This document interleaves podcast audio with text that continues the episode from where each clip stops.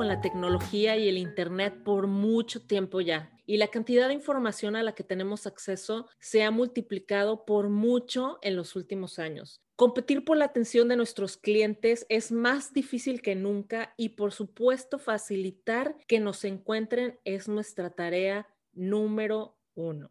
Para charlar sobre este tema, estamos aquí con Thais Borgarín.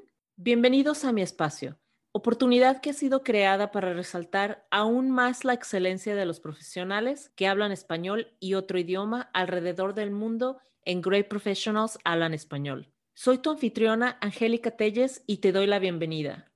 Thais es una marketera digital desempeñándose como manager de contenido en SET, que es una empresa de consumo masivo, y UX Writer en Deep Breath, una startup de salud mental. Thais, muchas gracias por estar aquí conmigo el día de hoy. Como user experience, me imagino que tener acceso a información y que tus clientes la tengan también es crítico para ti. Cuéntame por qué. Bueno, primero, muchas gracias por tenerme aquí para un tema que es súper importante para mí, que me apasiona mucho y con el que he venido trabajando muchos años justo en la introducción mencionabas lo mucho que ha crecido la industria de marketing digital en los últimos años y cómo se ha acelerado en los últimos meses. Y si te pregunto, ¿cuántos sitios web crees que existen en el mundo? No tengo ni la menor idea, millones o billones. Sí, según Google, 1.3 millones de sitios web. Al mismo tiempo estamos viviendo en una época donde es más fácil que la gente se entere de que nuestra marca o nuestro producto existe y más difícil porque también hay mucha más gente tratando en Internet pidiendo la atención de todas estas audiencias y consumidores. Por un lado, tú y Antonio con el sitio de Great Professionals hablan español como Lady Gaga. Están en Internet, ambos grupos están buscando que la gente ponga atención y que sepan que existen, pero en ambos casos son granitos de arena en una gran playa. Entonces, aunque parece que no tienen relación, al final están compitiendo por la misma atención de la gente. Precisamente eso es lo que hace SEO una herramienta tan importante para poder tener esa visibilidad y que la gente realmente encuentre lo que necesita, cuando lo necesita de una manera relevante. Yo, marca empresa, me logro posicionar de una forma más visible para la gente y por el otro la gente obtiene información que anda buscando. Thais, ¿cuáles son las siglas que hablan sobre el SEO?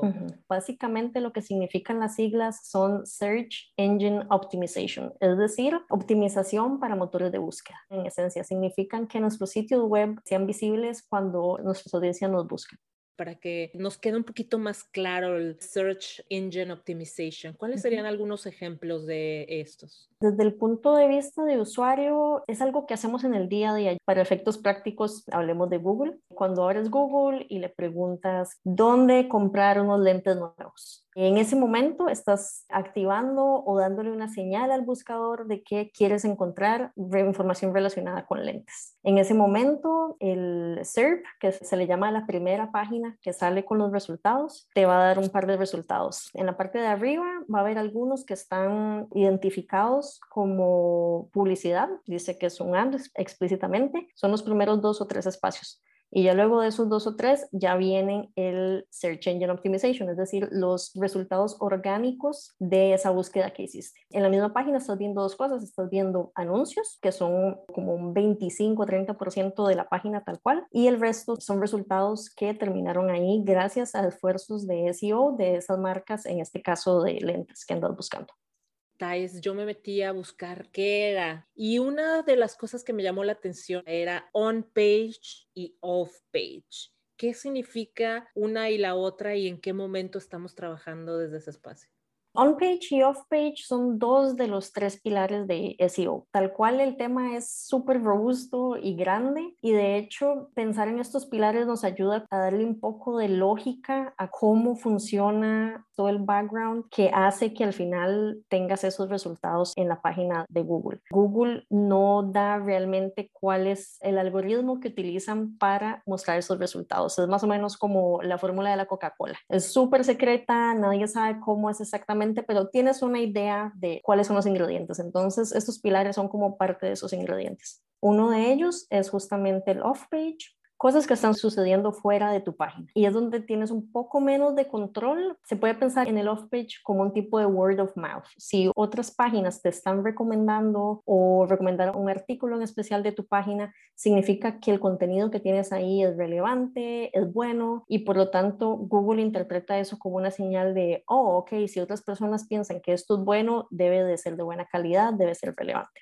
Por el otro lado, tienes el on-page que es donde tienes mucho más control porque es precisamente el contenido tal cual que está en tu página. Una cosa importante con el on-page es que tienes que tener en cuenta cómo habla la gente y qué tipo de información realmente están buscando. Y esto no es un juego de sacar una bola de cristal y empezar a preguntar lo que estará buscando la gente cuando está buscando mi producto, sino que está compuesto por una combinación de dos cosas. Por un lado, desde tu negocio, de tu marca, ya tienes algunos assumptions de que puede ser lo que la gente busque, ya sea por experiencia, por entrevistas que hayas tenido con usuarios o consumidores, por referencias personales, ya tienes alguna idea de por qué la gente está interesada en tu marca o tu producto. Si eso lo combinas con herramientas que existen allá afuera, que hay muchísimas, sin embargo, la más estándar es Keyword Planner de Google, lo que haces es que te metes al Keyword Planner, le ingresas estas palabras clave o frases que piensas que puede ser que la gente esté buscando alrededor de tu marca y la herramienta a la vez te devuelve nuevas sugerencias.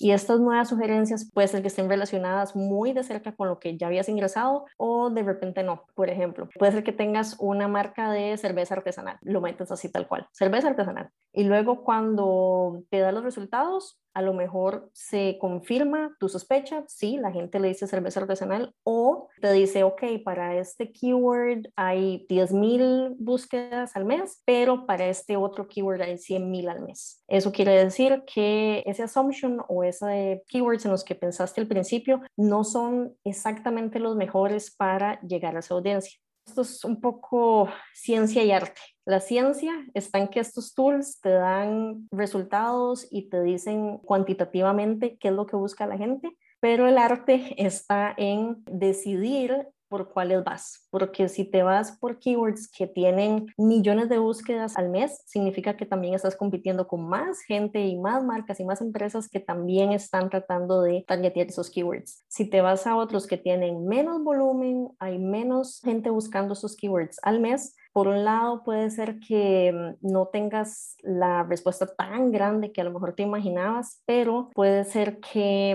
mm, logres llegarle a gente que está más directamente interesada en tu producto, más interesada en precisamente lo que estás ofreciendo. Es un proceso vivo que cambia constantemente porque lo que la gente busca cambia. Dependiendo de tu industria, puede haber cosas como el contexto que hacen que la gente busque algo diferente o más de lo mismo algo interesante que veía ahorita con los temas de la pandemia. Por ejemplo, en nuestra empresa, uno de nuestros productos es papel, papel de cocina, papel toalla, papel para baño y las búsquedas para papel higiénico subieron muchísimo. Eh, uno de los temas más grandes durante la pandemia fue, viene el lockdown, todo el mundo alarmado, hay que hacernos de los productos. Exactamente, pasó de ser algo que sí, está bien, está ahí, a, wow, todo el mundo está buscando papel. Son cosas que contextualmente hacen que tu industria, tu marca, de repente se vuelva más relevante o menos y tienes que ajustarte alrededor de eso.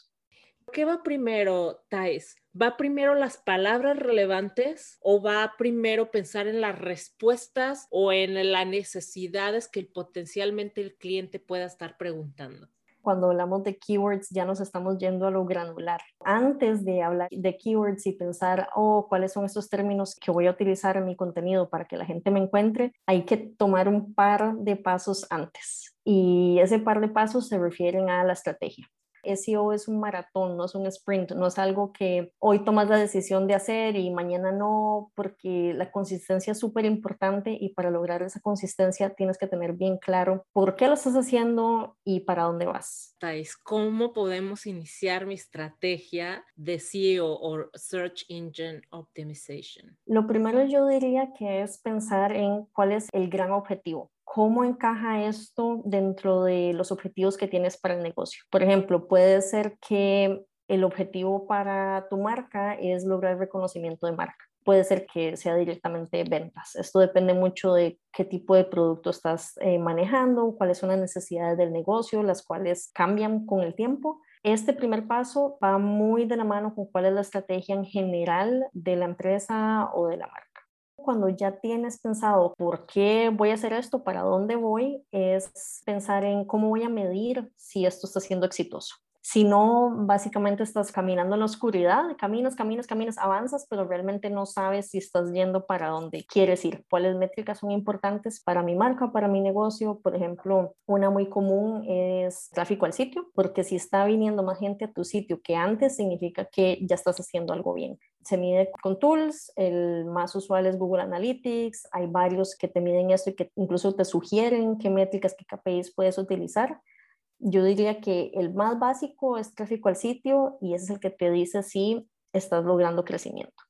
Otra cosa que es importante es establecer prioridades. Veníamos hablando un poco del off-site SEO y del on-site SEO. El on-site también tiene que ver con la parte técnica. Si tu sitio carga rápido, si es seguro, van de la mano con el on-site SEO. Cuando tienes tres pilares, que son tres grandes grupos de cosas en las que puedes trabajar, puedes sentirte confundida, por dónde empiezo, cuál es más importante. Ninguno es más importante que el otro. Todos sostienen un SEO saludable pero establecer prioridades te da un punto de partida. Ok, todos son importantes. Para mí en este momento, por X, Y, Z razón, normalmente esto va a venir muy de la mano con el objetivo que tenías al inicio. Mi prioridad puede ser on-site, voy a hablar de contenido y por ahí empiezo.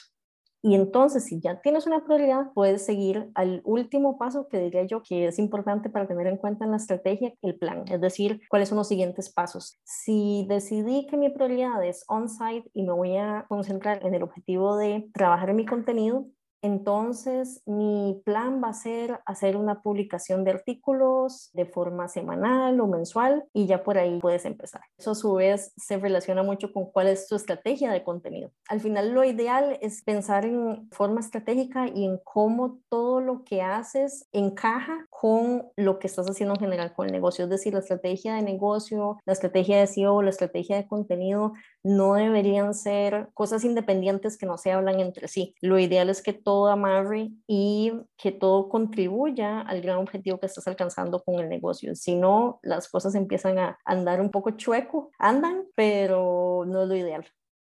Realmente tenemos que estar pensando en muchas cosas alrededor de nuestra estrategia cuando queremos hacer, ya sea más fácil o más accesible la información que queremos compartir con nuestros mercados.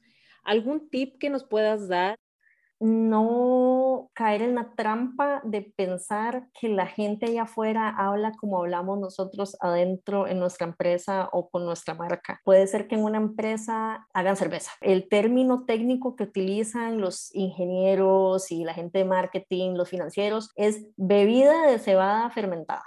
Nadie en su vida en la calle, en un restaurante, diría, buenas, ¿me puede dar por favor una bebida de cebada fermentada? Pero puede ser que internamente le dicen así, si llegas y lo pones así en el sitio web, adivina quién te va a encontrar, nadie, porque nadie en su vida le ha dicho así a una cerveza. Aunque técnicamente es lo mismo, a la hora de crear contenido y mm, tener visibilidad en SEO es muy importante que estemos hablando en la misma terminología, porque a veces estamos hablando en el mismo idioma, sí, es español, pero ¿qué terminología estamos utilizando para que la gente nos entienda? No podemos hacer que la gente entienda según nuestros términos. Al revés, nosotros nos tenemos que adaptar a cómo la gente habla. Si ellos le dicen cerveza, yo pongo cerveza en el sitio.